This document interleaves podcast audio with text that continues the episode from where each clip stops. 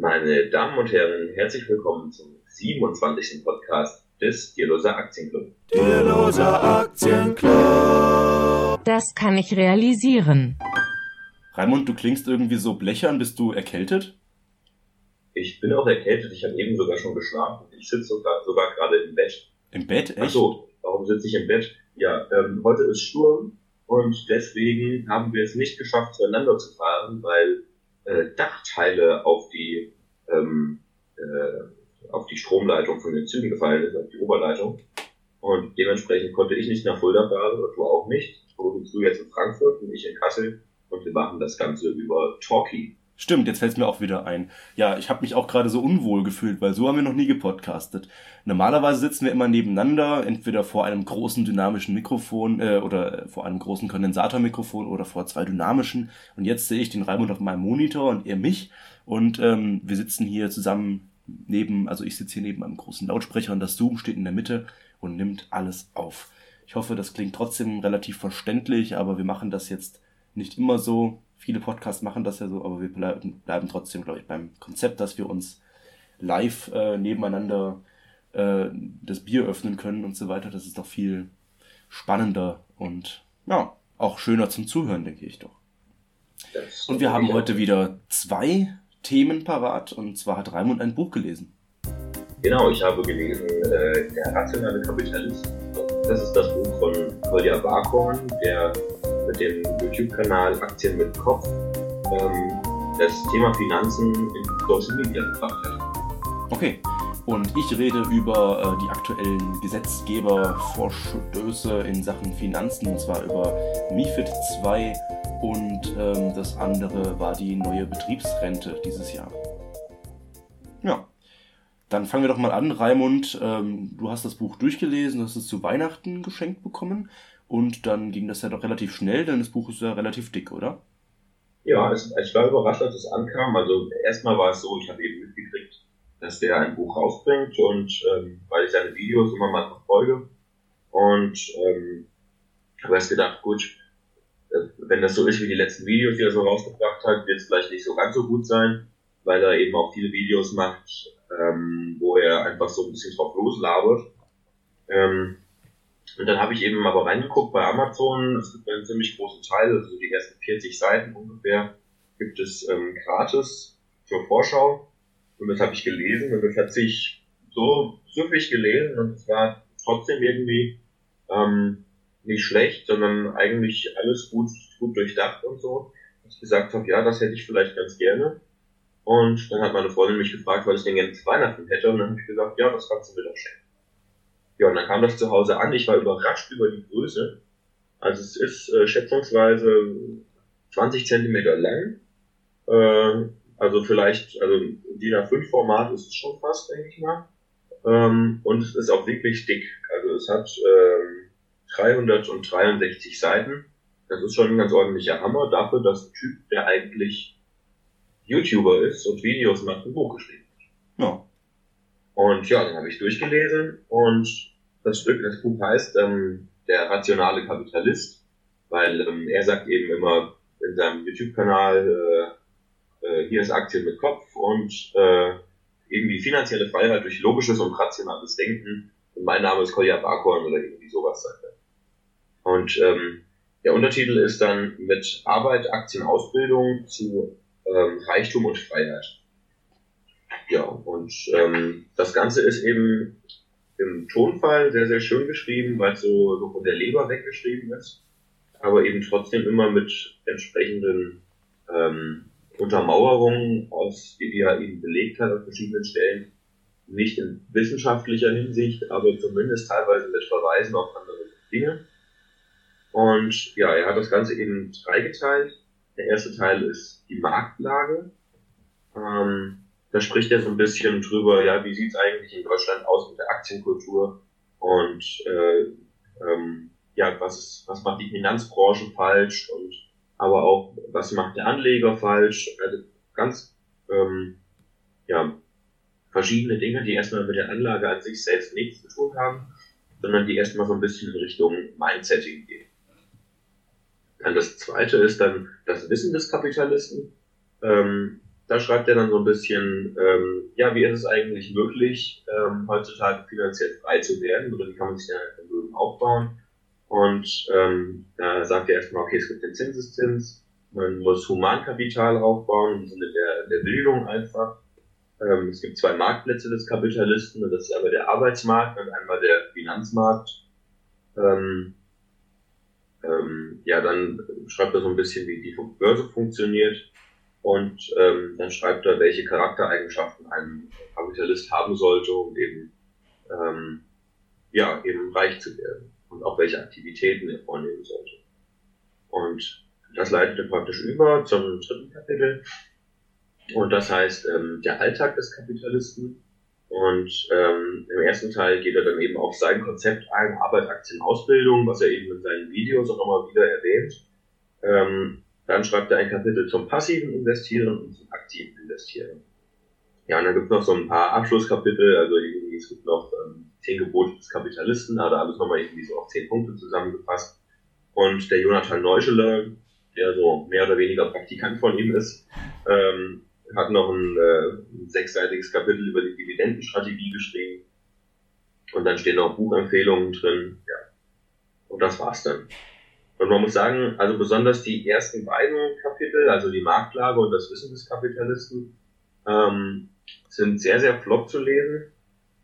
Und ähm, der, das dritte Kapitel, der Alltag des Kapitalisten, wo er über Arbeit, Aktien, Ausbildung, dann passiv investieren und aktiv investieren spricht, ist ein bisschen anstrengender zu lesen. Und ich habe das jetzt so in zwei Wochen durchgelesen. Aber eigentlich müsste man sich ein bisschen mehr Zeit dafür nehmen. Das heißt, ich werde es mir auf jeden Fall nochmal vornehmen. Und ganz besonders interessant finde ich eigentlich, da ich den ersten Teil zwar richtig gut finde und man kann das alles unterstützen und aber es ist halt irgendwie nichts Neues, wenn man seine Videos kennt. Es ist halt nur einfach ein bisschen äh, pointiert zusammengefasst. Ähm, ist eben der dritte Teil, wo er einfach nochmal das passive Investieren und das aktive Investieren auf den Punkt bringt und eben erzählt, ähm, wie man vernünftigerweise passiv investieren sollte und wie man vernünftigerweise aktiv investieren sollte. Jeweils immer mit einem entsprechenden Tutorial. Also schreibt ganz vorne, das ist ein Ratgeberbuch und das ist es auch aber es ist auch ähm, einfach ein Buch, was seine ganze YouTube-Laufbahn und den Inhalt seines ganzen YouTube-Kanals super zusammenfasst. Und ich zum Beispiel, wenn ich Anlageentscheidungen treffe, dann denke ich oft darüber nach, ah, da gab es doch irgendwas vom Kolja Barkon von Aktien mit Kopf und äh, wo er irgendwie erklärt, wie man das vernünftigerweise machen sollte und dann finde ich nicht oder so. Und ähm, hier kann ich jetzt ziemlich viel drüber nachschlagen. Also gerade das letzte Kapitel, wo er über das aktive Investieren spricht, ist, ähm, ich habe das Problem gehabt, dass ich es halt nicht aktiv angewandt habe, als ich es gelesen habe, da ich ja schon investiert bin. Aber wenn ich das nächste Mal ähm, eine aktive Anlageentscheidung treffen sollte, dann werde ich auf jeden Fall in dieses Kapitel werfen und ähm, ja, das eben dazu nutzen, um eben die entsprechenden Anlagen herauszusuchen. Und auch mein, mein jetziges Depot werde ich auf jeden Fall nochmal anhand dessen ein bisschen überprüfen. Welche Tipps waren denn da drin, die du da anwenden würdest, was du jetzt zum Beispiel noch nicht weißt? Ähm, mh, mh, mh. Weil du hast ja, also bist ja schon investiert und hast gesagt, äh, geht es ums aktive Anlegen. Ähm, gut, du bist ja auch teilweise passiv, teilweise aktiv ähm, quasi genau. investiert, weil du ja Aktien und ETF eben hältst in deinem ja. Depot. Ähm, ja. Geht es da jetzt um okay. das? Hm? Er sagt halt einfach nochmal, dass es eben unterschiedliche Strategien gibt. Man braucht eben eine feste Strategie. Und es gibt eben qualitative und quantitative Strategien. Eine qualitative, wo man sich eben eher darum kümmert, wie das ähm, Management arbeitet. Und quantitative Strategien, wo es eher darum geht, ähm, äh, ja, was, was sagen denn die Zahlen und es eben möglichst irgendwie auf ein paar Formeln runterzubrechen. Und ähm, ja, er sagt eben, ähm, er selbst macht das nach einem Prinzip, das nennt er, wenn ich jetzt finde, nennt es das 333-Prinzip. Ähm,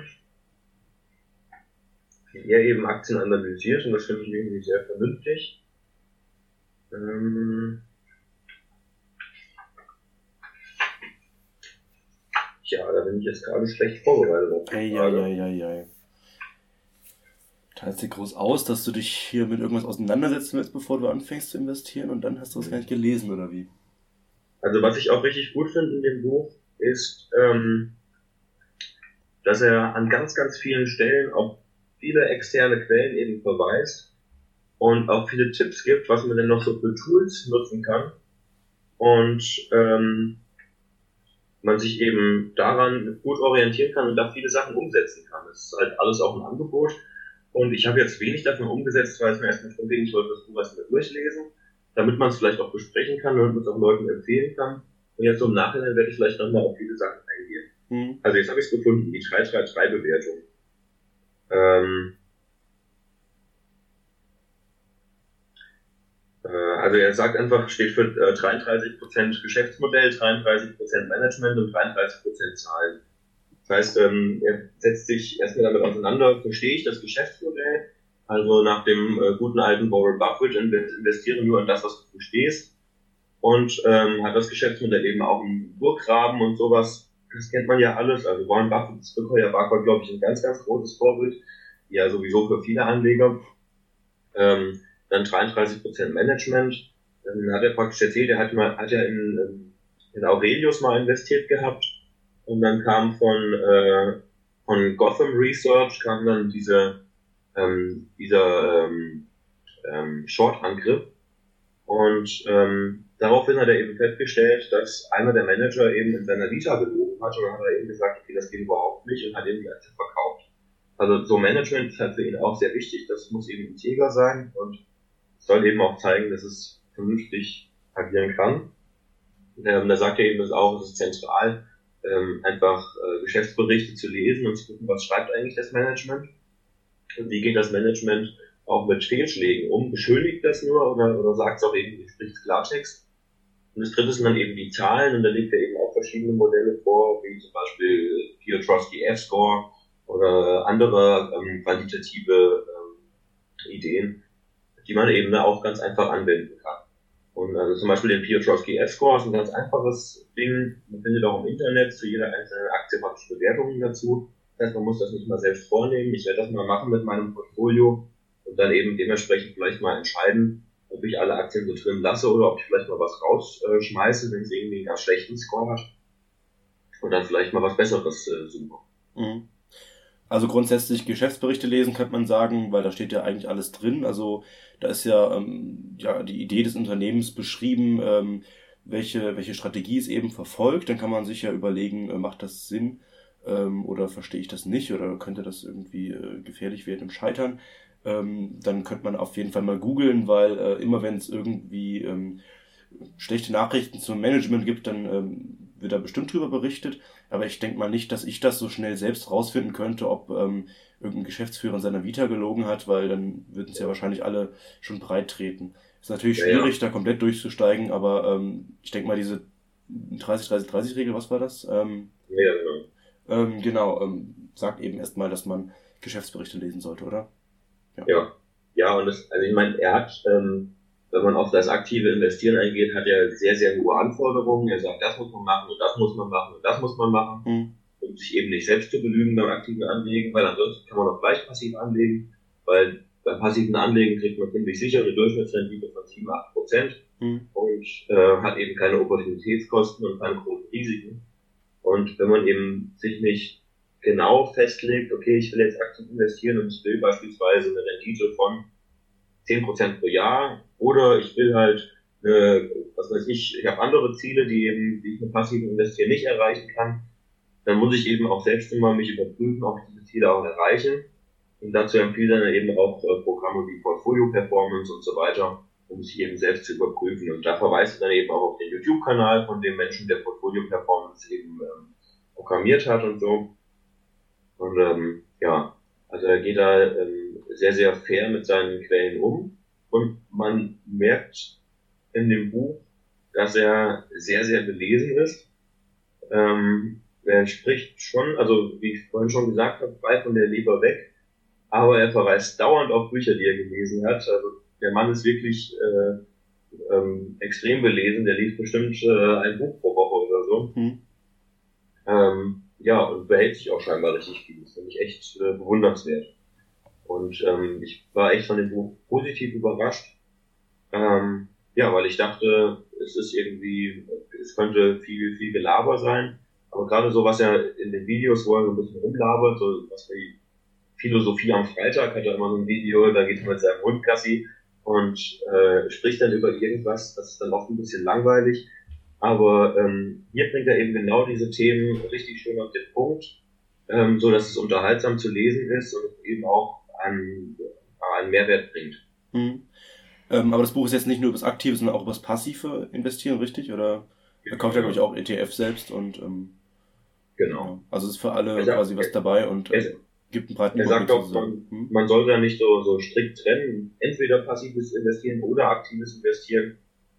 Er spricht da eben von so falschen Dichotomien. Also es hm. heißt einem eben nicht entweder oder, sondern es geht eben auch beides. Und man kann auch nebenbei noch in P2P-Kredite investieren oder meinetwegen in Immobilien. Aber er sagt halt, von Immobilien versteht er nichts und deswegen investiert er da nicht. Das übersteigt halt seinen, äh, wieder ein Buffett-Begriff, seinen Circle of Competence, seinen Kompetenzradius. Mhm. Ja. Gut, es gibt auch Immobilienaktien äh, oder Immobilien-ETF wieder. Ähm, ist ja auch ja. wieder alles möglich. Ähm, ja. Genau. Ein kurzer Videotipp von mir. Ich habe jetzt kürzlich gesehen eine Diskussion zwischen äh, Max Otte und ähm, wie heißt der ähm, ETF-Mensch, der passive. Gerd Kommer. Und zwar ähm, bei den äh, beiden YouTubern. Äh, ich kann es mal kurz googeln, aber es war auf jeden Fall auch sehr interessant. Mission, Mission Money heißt das. Mission Money, genau. Und da wird eben auch mal diese Strategie äh, des Aktiven mit dem Passiven äh, konfrontiert.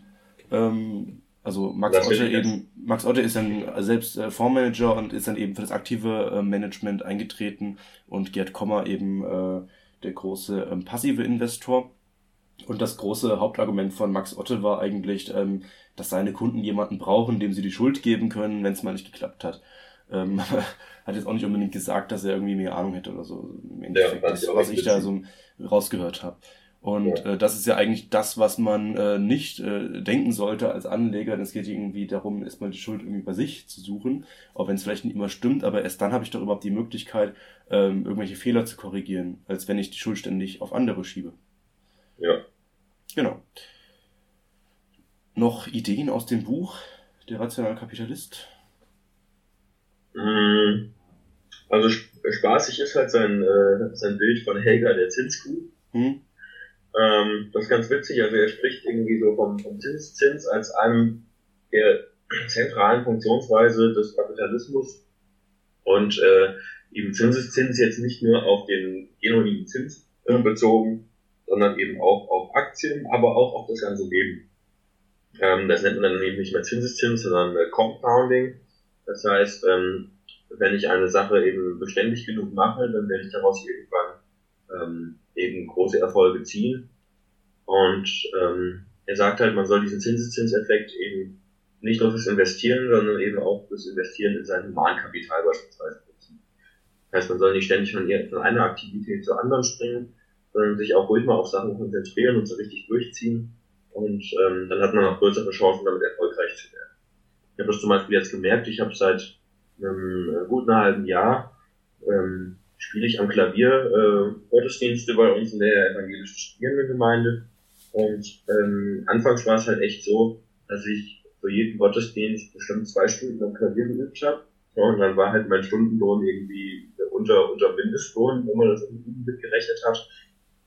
Und mittlerweile ist es so, dass ich das in einer halben, dreiviertel Stunde geübt habe und dann den Gottesdienst spiele. So, das ist halt irgendwie eine Form von Compounding. Ich mache es halt lang genug, jetzt jede Woche Dadurch hat sich meine Klavierspielkompetenz um einiges erhöht und ähm, ich kann jetzt praktisch dadurch meinen Stundenlohn erhöhen, dass ich jetzt weniger Übungszeit brauche, um das eben anständig über die Bühne zu bringen. Mhm. Genau. Auf jeden Fall interessant. Wollen wir dann zum nächsten Thema? Ja, sehr gerne. Das passt nämlich auch so ein bisschen zu, zum Thema Verantwortung. Äh, bin ich eigentlich schuld oder mein Chef oder die Versicherung oder der Staat, der Markt, die Gesellschaft oder so? Und äh, da gibt es zwei neue äh, Gesetze oder Richtlinien. Also einmal das MIFID II, da geht es eben ähm, um quasi die Regulierung des Marktes ähm, bei ja, Finanzprodukten für meistens ähm, ja, Privatanleger oder Sparer und auch die Novelle der Betriebsrente. Und was ich interessant finde bei der Betriebsrente, und das haben wir auch schon mal ähm, festgestellt, ähm, wo es ähm, eben darum geht, sichere Renditen äh, zu garantieren, wurde eben das aufgehoben. Das heißt, ähm, es gibt keine sicheren, äh, sicheren Renten mehr. Wenn ich jetzt irgendwo arbeite und äh, regelmäßig eine Betriebsrente einzahle, ähm, war eben früher noch mein Chef dafür verantwortlich, ähm, dafür zu sorgen, dass ich irgendwann mal eine sichere Rente von, was weiß ich, vielleicht 150 Euro im Monat bekomme. Und mhm. ähm, ja, aber das Geld, was ich da einzahle, muss ja irgendwo angelegt werden. Äh, das ja. heißt, ähm, ich verlasse mich erstmal auf den Markt. Und äh, das ist natürlich eine Zwickmühle. Und äh, der Chef war natürlich schuld, wenn das nicht geklappt hat. Und er musste dann riesige Puffer eben bilden, um eben für alle Angestellten äh, dafür zu sorgen, dass diese Renten alle ähm, so ausgezahlt werden können, wie es versprochen wird. Und ähm, da kann man sich eigentlich denken, hast du dich gemeldet? Ja, genau. Also dadurch muss man, muss man natürlich eben auch ähm, in risikolose ähm, Papiere investieren, Richtig. die Staatsanleihen und sowas, die eben nicht abwerfen. Genau, die werfen sowieso nichts ab. Und da kann man sich eigentlich direkt auch wieder unter das Kopfkissen legen, weil dann habe ich nämlich meine sichere Rendite und dann kann ich ausrechnen, was weiß ich, 2% Inflation im Jahr, dann weiß ich ziemlich genau, was ich nachher übrig habe. Und äh, wenn das jetzt eben aufgehoben wird, ähm, dann passiert das eben nicht. Also der Chef muss nicht nur ähm, in Sachen investieren, die sicher sind, kann er natürlich auch machen als Basis, ähm, aber man kann eben zu viel größeren Teilen äh, in den Aktienmarkt zum Beispiel gehen oder Immobilien oder was auch immer. Ich weiß gar nicht, in was da genau investiert wird, aber zumindest kann man dann immer noch breit diversifizieren, so wie wir das natürlich auch machen, äh, vielleicht einfach ETF oder so kaufen. Das heißt, ich gehe in riskante Anlagen, aber indem sie eben diversifiziert sind, habe ich dann eben äh, das Risiko wieder äh, gestreut und habe dann meine sicheren 7%, die der Aktienmarkt eben erwirtschaftet. Hm? Genau, und beim Aktienmarkt kommt ja eben die Sicherheit auch nicht nur über die Diversifikation, sondern eben auch über die Anlagedauer. Und wenn ich eben für eine Betriebsrente spare, und es ist halt, es geht um, äh, um Anlagehorizonte von, von 20 Jahren, bei Leuten, die jetzt zum Beispiel mit irgendwie 40 Jahren nochmal in irgendein Unternehmen äh, einsteigen, ist natürlich ist, ist, die, ist die Sicherheit bei einem ETF recht groß. Genau. Aber natürlich gibt's wieder Kritik dran, kann man sich denken, von eben Gewerkschaften vor allem.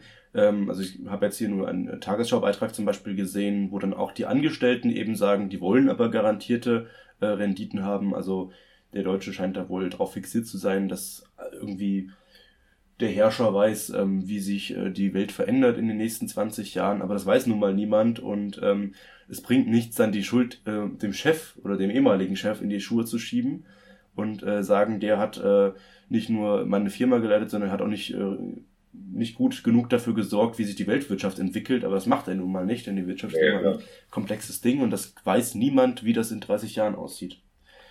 Aber in den allermeisten Fällen und wenn man breit streut, äh, entwickelt sich das meiste äh, zum Positiven. Und auch wenn ich sichere Renditen habe oder zumindest verspreche, äh, heißt es ja nicht, dass das in 30 Jahren auch noch äh, eingehalten werden kann. Denn und ähm, wie ist das? Gibt es jetzt überhaupt noch irgendwelche Garantien oder es gibt doch bestimmt trotzdem noch irgendwelche Regelungen oder so? Ich habe jetzt auch nicht so viel dazu gefunden. Es soll ähm, nur ein paar Berichte ähm, aus dem letzten Frühjahr 2017, äh, dass der Bundestag dann eben Mitte des Jahres 2017 darüber abstimmen sollte. Und jetzt ähm, gab es eben einen äh, Tagesschau-Beitrag, den ich zum Beispiel gesehen habe, ähm, dass eben diese ja, es wird nur noch ähm, garantiert, was eingezahlt wird, aber das ist ja quasi eigentlich egal. Also wenn ich nicht mehr garantieren muss, was ich auszahle, äh, können ja meine Angestellten wahrscheinlich so viel einzahlen, wie sie wollen. Und das Ding ist bei der Betriebsrente natürlich, fällt mir gerade ein, dass der Arbeitgeber auch noch was oben drauf zahlt. Das ist ja diese ja, Abwachung, ja. weil sonst könnte ich ja einfach auch so ETF kaufen. Ist natürlich. Ja, das ist ja die Idee der Betriebsrente. Genau. Die Idee der Betriebsrente ist eben auch, dass der Arbeitgeber noch was oben drauf legt und ihn quasi unterstützt, ähm, dass seine Arbeit äh, ja, Nehmer noch privat vorsorgen. Ja, aber selbst das ist eigentlich irgendwo ein bisschen Blödsinn, weil ähm, es könnte ja sein, dass der, dass der Arbeitnehmer viel, viel besser weiß, was er mit seinem Geld anlage Richtig, genau. Das ist natürlich immer noch so ein bisschen Vaterstaat. Wenn er eine Lohnerhöhung hätte, dann könnte er selbst darüber entscheiden. Der Nachteil ist natürlich, wenn es eine Lohnerhöhung ist, wird es besteuert. Genau. Also zum Chef gehen und sagen, tun Sie doch mal so, ich würde jeden Monat 300 Euro in Betriebsrente einzahlen, Sie geben mir einfach Ihre, was zahlt er dazu, 100 Euro einfach als Lohnerhöhung und das direkt in den ETF packen oder was auch immer. Ähm, hätte wahrscheinlich ähm, denselben Ausgang und ich wäre selbst dafür verantwortlich und ich äh, würde trotzdem für mein Alter vorsorgen. Aber so weit sind wir, glaube ich, noch nicht, dass irgendwie Aktien, ETF, die man sich privat kauft, irgendwie auch als Altersvorsorge gelten. Und ähm, es gibt ja auch noch steuerliche Vorteile, wenn man eine genau. Rente macht oder Betriebsrente und das ist eigentlich auch ein bisschen ungerecht, oder? könnte man sagen. Naja, so ist das nun mal. Und auf der anderen Seite, MIFID 2, das kommt von der EU, äh, da sagt man jetzt nicht wie bei der Betriebsrente, wir machen es mal ein bisschen flexibler, sondern da werden jetzt die Banken und Versicherungen und was auch immer Emittenten von irgendwelchen Wertpapieren an die Kandare genommen und äh, die müssen eben noch viel mehr Transparenz in Anführungszeichen und viel mehr Informationen rausgeben. Äh, irgendwelche Kundengespräche müssen telefonisch aufgezeichnet werden und so weiter. Es gibt unheimlich viele Vorschriften plötzlich, also noch viel mehr Vorschriften als sonst. Äh, was okay. ja erstmal nicht schlecht ist, denn es ist ja erstmal gut, dass ich, wenn ich Kunde bin und irgendeinen Fonds kaufe, darüber informiert werde, äh, was da eigentlich genau passiert. Ähm, aber die Banken und äh, Versicherungen und die Stuttgarter Börse zum Beispiel hat ein Video ähm, veröffentlicht auf YouTube, ähm, sagen eigentlich, dass das ziemlich übertrieben wäre und eigentlich überhaupt nichts besser macht, als es vorher ist. Also die ganzen wirklichen Probleme werden eigentlich gar nicht angegangen ähm, sondern es wird einfach nur viel komplizierter und teurer ja. im Endeffekt. Denn ja, ich habe zum Beispiel gelesen, dass jetzt ähm, äh, der, der Punkt ähm, gestiegen ist, also der Geldbetrag, ab dem eben Anleihen eben ein ganz äh, umfassendes, äh, eine ganz umfassende Broschüre brauchen. Somit, ähm, also das wurde jetzt irgendwie auf, auf 100.000 pro Anleihe ähm, angehoben, glaube ich. Und das war vorher eben viel niedriger somit fällt es natürlich Privatanlegern jetzt auch viel, viel schwerer, überhaupt an Anleihen reinzukommen, heranzukommen, weil große Firmen ja jetzt ähm, sagen, okay, da müssen wir irgendwie noch irgendeine Broschüre rausgeben und alles Mögliche, das ist alles kompliziert. Also geben wir lieber eine Anleihe raus, äh, die über 100.000 äh, einsammelt und ähm, ja, ähm, an der kann sich dann eben äh, kann, kann sich dann der, ähm, der der Kleinanleger eben nicht beteiligen. Was ich jetzt nicht genau verstanden oder nicht rausgefunden habe, ist, inwiefern das jetzt zum Beispiel uns beide betrifft. Wir sind beide bei einer Direktbank, haben einfach unser eigenes Depot. Ähm, also inwiefern, inwiefern uns jetzt quasi ähm, die Möglichkeit genommen wird, irgendwo ähm, zu investieren. Ich habe zum Beispiel einen Artikel von der FAZ gelesen, das heißt ähm, her mit Coca-Cola, glaube ich, der Artikel. Und äh, die Autorin sagt eben, sie war bei ihrem Bankberater und ähm, hat sich eben gedacht, sie würde gerne mal Coca-Cola-Aktien kaufen, warum auch nicht. Das ist ein weltweit agierender Konzern und äh, man kann sich schlecht vorstellen, dass plötzlich die ganze Welt aufhört, von heute auf morgen äh, Coca-Cola zu trinken oder alle möglichen Produkte, die eben dazugehören.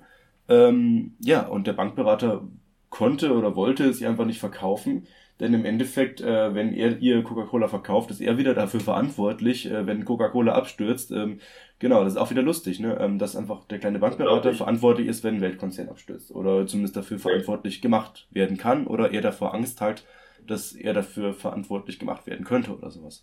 Und das ja. ähm, hindert einfach unglaublich, ähm, ja, die Aktien- und Kapitalmärkte eben zu nutzen. Also uns wird es wahrscheinlich nicht so hart treffen. Also ich habe mich ja nur bei der Direktbank eben angemeldet, äh, habe irgendwann angegeben, ich hätte irgendwie Ahnung davon und äh, seitdem darf ja. ich ziemlich alles machen. Ich darf, glaube ich, nur kein CFD-Trading machen und irgendwelche Hedgefonds kaufen. Das darf man, glaube ich, so erst ab einem gewissen Geldbetrag oder irgendwelche Futures handeln darf ich auch nicht, will ich auch nicht. Ich wollte sowieso nur Aktien kaufen und ETF. Ähm, aber wenn man da eben auch wieder einen anderen Wissensstand angibt, äh, darf man, glaube ich, nicht mal das aber man ist zumindest selbst dafür verantwortlich, welchen Wissensstand man da angibt. Man kann das irgendwie einstellen, also so eine Art ähm, freiwillige äh, Selbstkontrolle oder sowas. Ne? Ja. Und äh, wenn ich aber ganz normal bei einer Filialbank bin, bei meiner Sparkasse bleibe und dann zum Anleger, äh, zu meinem Berater eben gehe, der verkauft mir dann eben immer noch viel lieber den klassischen Hausfonds und äh, zwar nur den einen oder halt die zehn, die es vielleicht gerade im Portfolio gibt, die die Bank halt loswerden will und wo es äh, genug Kundeninformationen gerade noch äh, vorliegend gibt, aber nicht das, was ich irgendwie will. Ähm, ja.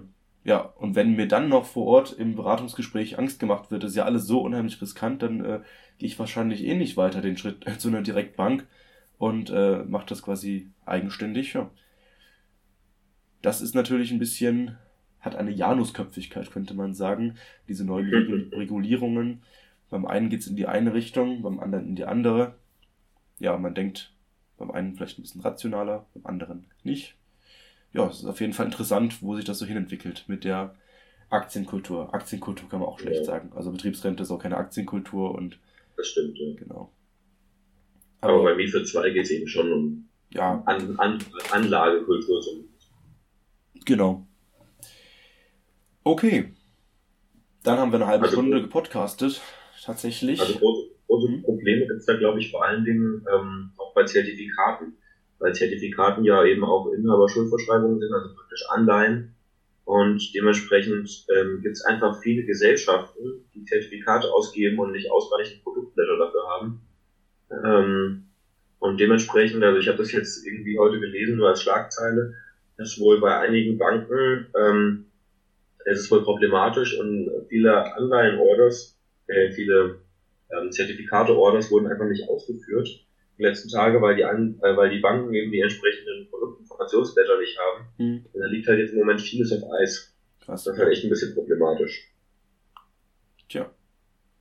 Da wird eben einfach dem, dem Kleinanleger, dem Privatanleger, ein Stück seiner, seiner Eigenständigkeit und seiner Mündigkeit einfach abgesprochen. Und das finde ich halt irgendwie ist schon, ähm, ja, um es mal gelinde zu sagen, unter aller Sau. Ja gut, das war vorher auch nicht besser. Ähm, denn das typische Beratungsgespräch habe es nie wirklich erlebt, aber was man halt so hört, ähm, war ja nie so, dass man jetzt als ähm, Kunde da mündig wäre und äh, genau wüsste, was damit einem geschieht. Ähm, ja, aber es, es geht auch nicht nur um das, um das Anlegergespräch, sondern es geht auch um Kunden, die äh, bei Direktbanken sind. Mhm. Also besonders mit den Zertifikaten ist es wirklich äh, kompliziert, die momentan zu kriegen. Mhm. Teilweise es gibt natürlich Zertifikate, die die entsprechenden Produktblätter haben aber gerade bei ausländischen, die eben von MIFID 2 nicht betroffen sind, mhm. ist es wohl teilweise echt kompliziert. Und das ist halt schade, wenn mir einfach abgesprochen wird, dass ich mit einem Produkt handeln darf. Ja, stimmt, ja. Äh, weil, man, weil man sagt, es birgt Risiken.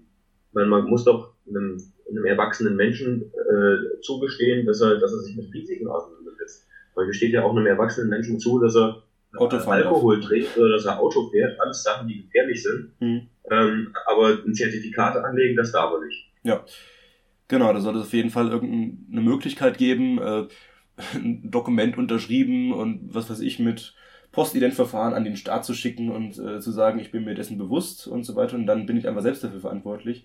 Ähm, ja. Aber dass einfach generell für alle gesagt wird, das ist alles gefährlich und deswegen darf das niemand mehr machen, außer du hast ja. irgendwie einen Lehrberuf oder so absolviert und du bist jetzt äh, professioneller Finanzberater, ansonsten darfst du keine Aktien mehr kaufen. Das äh, geht extrem in die falsche Richtung. Ja. ja. In diesem Sinne würde ich sagen, schön, dass Sie. Haben wir mal mit einem hm? erhobenen Zeigefinger abgeschlossen? Richtig, genau. Und wir lassen uns das nicht gefallen. Vielleicht setzen wir eine Petition auf. Wir müssen dann vielleicht noch recherchieren, ob das eigentlich alles stimmt, was wir behaupten. Aber das so, stimmt, ja. das, äh, ja, das Geschmäckle ist zumindest da. Das kann man genau. dem Ganzen nicht absprechen.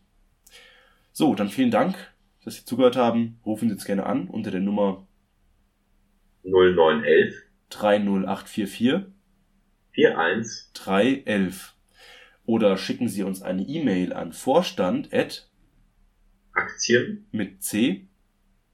.net. Genau. Ja, bewerten Sie uns doch mal positiv auf iTunes, podcast.de oder wo auch immer man irgendwas bewerten kann. Mit Sternchen, Daumen hoch oder einem Lachsmiley auf Facebook. Das alles würde uns sehr, sehr gut gefallen. Ja, falls die Tonqualität Ihnen heute nicht so richtig gut gefallen hat, wir hoffen, nächste Woche wird es wieder besser und wir können wieder vor Ort podcasten. Äh, denn einmal in 27 Podcasts, ja, passiert das halt mal. Gut, dann vielen Dank für heute. Der Duck? Nein, falsch. Vielen Dank für heute. Hoffe, ja, was? Ja, vielen Dank. Nicht verstanden. Vielen Dank für heute. In diesem Sinne, viele Grüße. Der Duck. Over and out.